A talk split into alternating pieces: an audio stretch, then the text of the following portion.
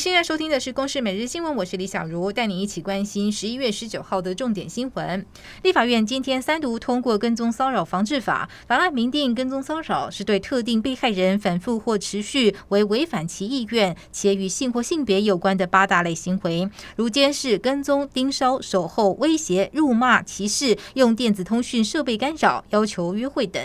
是新生会部足以影响日常生活或社会活动。内政部表示，将尽速在半年内完成远景执行新措施的教育训练以及配套资法定定。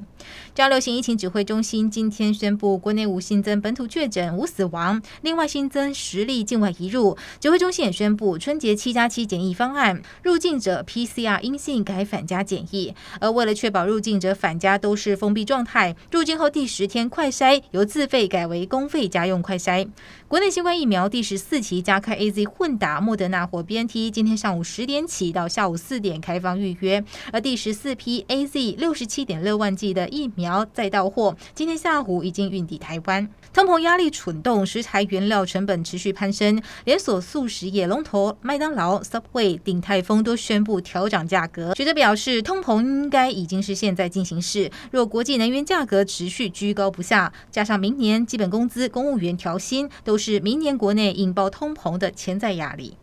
朱立陶宛台湾代表处正式挂牌运作，在台立关系立下重要里程碑。立陶宛外交部长对此表示，相信与民主国家的经济关系是能够延续，而且更长久。美国参议院两党议员也都乐见此发展，但也点燃了中国的怒火。中国外交部发言人表达强烈抗议，还扬言由此产生的后果由立陶宛负责。新北市某国中学务主任拿维护办公室的公平与和谐当作理由，强迫新来的体育代理老师把超时的钟点费交出来，两个学期总共两万八千元，分给另外两名体育代课老师。针对离谱的职场勒索，教育局表示，虽然钱已经归还，但还是会以请教师成绩考核会审议，而且恐怕触犯了恐吓取财罪。